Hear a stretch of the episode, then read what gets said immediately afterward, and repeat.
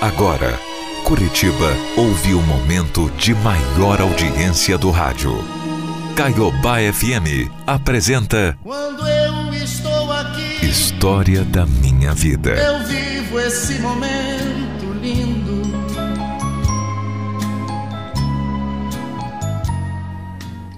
Olá, o meu nome é Maria Cíntia e eu vim aqui contar um pouco da minha história.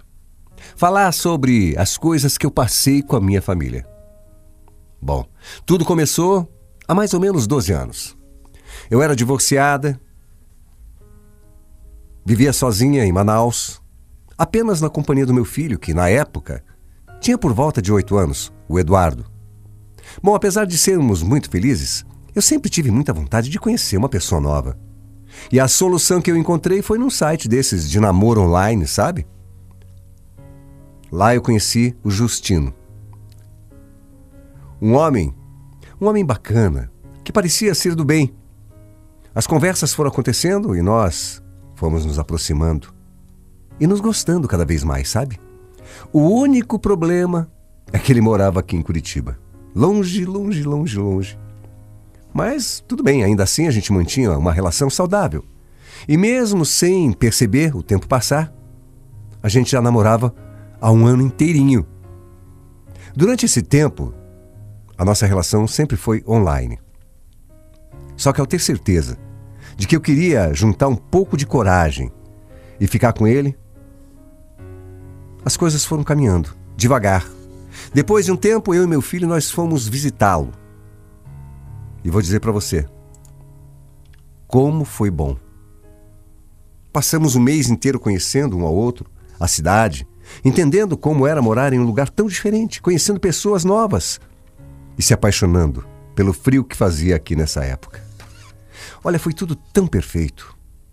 E no fim da viagem, eu já tinha decidido que no final do ano eu me mudaria para cá, para casa dele em definitivo aqui em Curitiba. Quando eu voltei para minha terra, descobri que eu estava grávida. E isso, para mim, ah, foi o melhor dos presentes. Mas já nos primeiros ultrassons, o médico descobriu que havia uma má formação no cérebro do meu bebê. Eu fiquei muito preocupada, angustiada demais. Afinal de contas, eu já tinha perdido três bebês. Liguei para o Justino para decidir o que fazer. E agora, Justino? E agora? O que, que a gente faz, meu Deus do céu? Como assim o que, que a gente faz? É, o que, que a gente faz? Bom, agora você vem pra cá, né, Cíntia? Aqui tem hospitais melhores, a gente vai ter mais recursos para cuidar do nosso filho. Vamos passar por isso junto, não tem o que fazer, venha, venha. E os planos pro final de ano? Que plano, cara? A gente não pode esperar, Cíntia. Vamos observar esse bebê de perto e rápido, ele precisa de todos os cuidados. Venha, venha pra cá. E foi então que eu vim. Peguei meu filho pequeno e viajamos para Curitiba. Viemos o quanto antes. As mudanças já estavam no plano, mas era para esperar mais um pouco. Era até o final do ano, mas tudo bem. O que eu precisava mesmo aconteceu: o apoio do Justino. E essa mudança veio muito a calhar. Acredito que lá em Manaus, a bebê não receberia todo o suporte necessário que recebeu aqui. Conforme a gravidez foi avançando, nós descobrimos que era uma menina e que ela tinha desenvolvido duas doenças extremamente perigosas e talvez até letais. Eram doenças que basicamente faziam o cérebro crescer de uma forma anormal e ter líquido em excesso no centro da medula espinhal. Mas nada poderia ser feito até minha filha nascer. Então, mesmo sem ter um mês de vida, ela passou por diversos procedimentos cirúrgicos para sobreviver. Mas graças a Deus, tudo foi dando certo.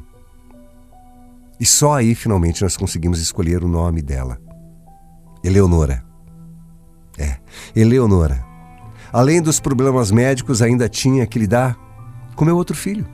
Afinal, a gente tinha mudado para um lugar completamente novo, onde nem eu, nem ele conhecíamos ninguém, não tínhamos amigos. O Dudu passava o dia inteiro sozinho em casa e eu passava o dia inteiro no hospital. O Justino tinha que trabalhar. E era tudo acontecendo ao mesmo tempo, sabe? E eu, sozinha, sem ninguém para me ajudar. Eu percebi que a minha família era total responsabilidade minha. E eu não estava conseguindo dar conta de tudo.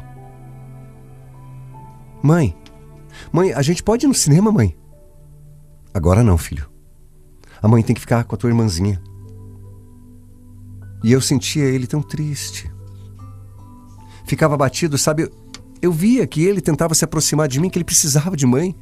Mas naquele momento eu, eu não podia fazer nada. As dificuldades médicas da minha filha afetaram toda a família. A nossa rotina era muito maluca. Nós não tínhamos tempo para fazer nada. Por nove longos anos, tudo que a gente fazia era pensando em manter a Eleonora bem. E o meu filho e eu, a gente quase todo dia ia para o hospital. Passamos por muitos médicos diferentes, de todos os tipos. Era neuro, fisioterapia, clínicos, alergista, pediatra. E a lista se estendia muito e muito mais. Olha, eu sei que do jeito que eu falo pode parecer que eu estou reclamando, mas não é não. Eu só estou aqui explicando que ninguém se arrepende de nada do que faz por um filho. Nem eu, nem meu marido, muito menos o meu filho. Mas é que realmente é muito difícil. Muito difícil. Bom, ela foi crescendo e nós fomos descobrindo desafios novos pelo caminho. Uma paralisia leve, um cisto na cabeça, ela era epilética, teve várias meningites, incluindo a viral, e ainda tinha um déficit intelectual muito leve, moderado. A Eleonora parecia ter menos idade do que ela tinha e demorou muito, mas muito para desenvolver. Eu, como qualquer mãe que passa pelo que eu passei, tinha muitas dúvidas de como a vida da minha filha seguiria. Sabe, eram muitas dúvidas. Se em momentos ela iria para a escola, se em algum momento ela ia aprender a andar, se ela ia entender as coisas normalmente, se ela ia conseguir simplesmente falar, ouvir, enxergar, mesmo que fosse no tempo dela. Esses pensamentos, essas dúvidas me atormentavam diariamente. E ao passar em um dos médicos, eu passei por um dos piores momentos da minha vida. Então, doutor, eu queria entender. A minha filha já está crescidinha e, e ainda só gatinha. Como que a gente pode conseguir, sei lá, fazer ela começar a andar, começar a se desenvolver melhor, hein, doutor? Eu queria saber. Andar, mãe? Ô, oh, mãe, tira essa ideia da cabeça, viu? Como assim, doutor? Olha, desculpa, mãe, mas é. É melhor você parar de pensar nisso e começar a pensar em ver como vai reformar tua casa para ela poder viver lá, porque a tua filha ela nunca vai andar. Nossa. Naquele dia eu saí do consultório chorando. Mas lá no fundo eu sempre acreditei em milagres, sabe? Toda a nossa história foi cheia deles. A luta de uma mãe com um filho especial nunca acaba. Ela dura uma vida toda. E ainda nesse ano, uma época em que a minha filha estava super bem, ela começou a vomitar quase que semanalmente. E eu fui achando aquilo muito estranho. Levei a voltar ela em diferentes médicos e eles diziam não saber a causa exata. O tempo foi passando, ela foi piorando e ninguém fazia absolutamente nada. A nossa preocupação só aumentava. E parecia que ninguém estava nem aí, sabe? Então, eu lutei. Lutei, briguei, fiz um escarcel, gritei com todo mundo que eu podia gritar e finalmente descobri que a filha tinha uma válvula na cabeça que havia rompido. Fizeram uma ressonância e depois de um dia inteiro analisando, os médicos fizeram uma outra cirurgia para arrumar esse equipamento que a Eleonora necessitava tanto para viver. E graças a Deus correu tudo bem. A única coisa triste é que foi. Como foi uma cirurgia na cabeça, ela teve que cortar metade do cabelinho. E ela amava aquele cabelo longo dela. Porque quando ela era menorzinha, sempre quis ter e nunca pôde. Bom, quando todo esse caso passou, eu fui. Eu fui na oculista da minha filha fazer exames de rotina e tive outro choque de realidade, mais um para me matar, mais um para me fazer sofrer.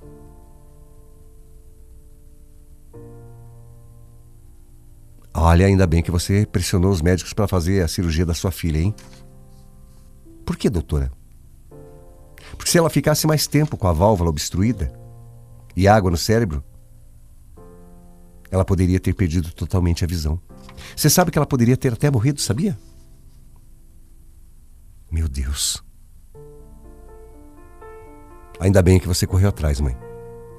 Sabe, mãe que é mãe de criança especial, parece que alguma coisa impulsiona a gente, parece que a gente sente as coisas acontecerem.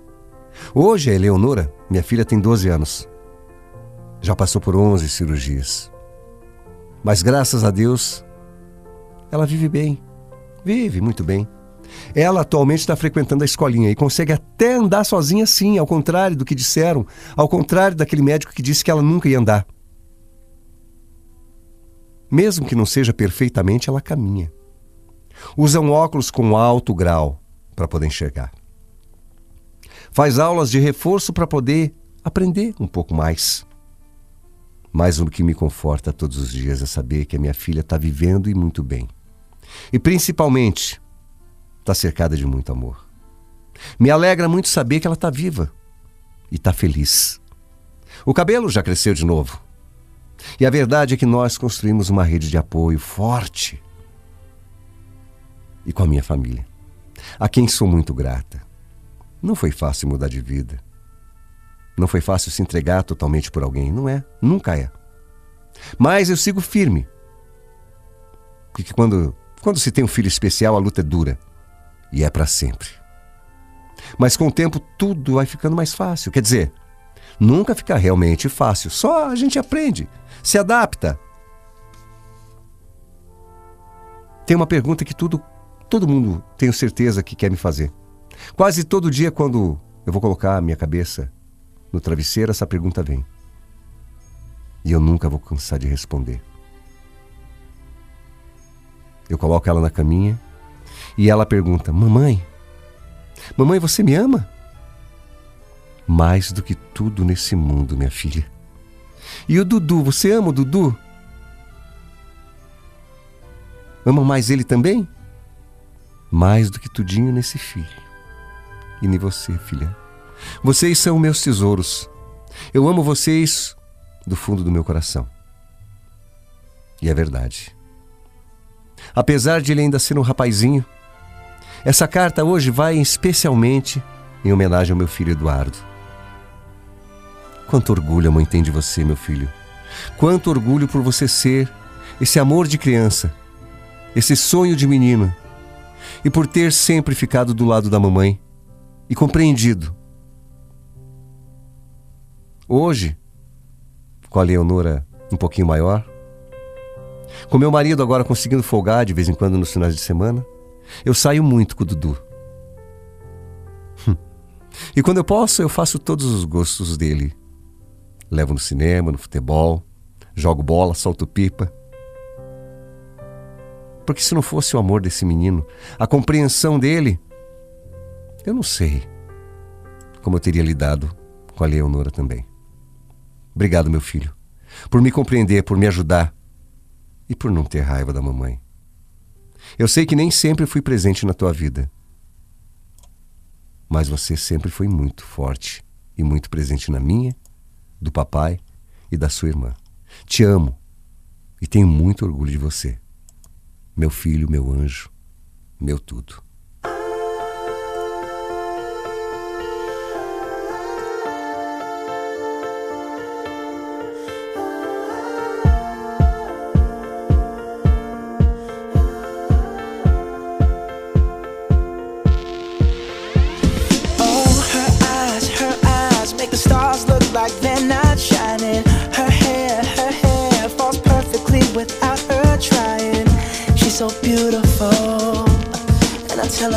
every day. Yeah, I know, I know. When I compliment her, she won't believe me. And it's so, it's so sad to think that she don't see what I see. But every time she asks me, do I look okay? I say.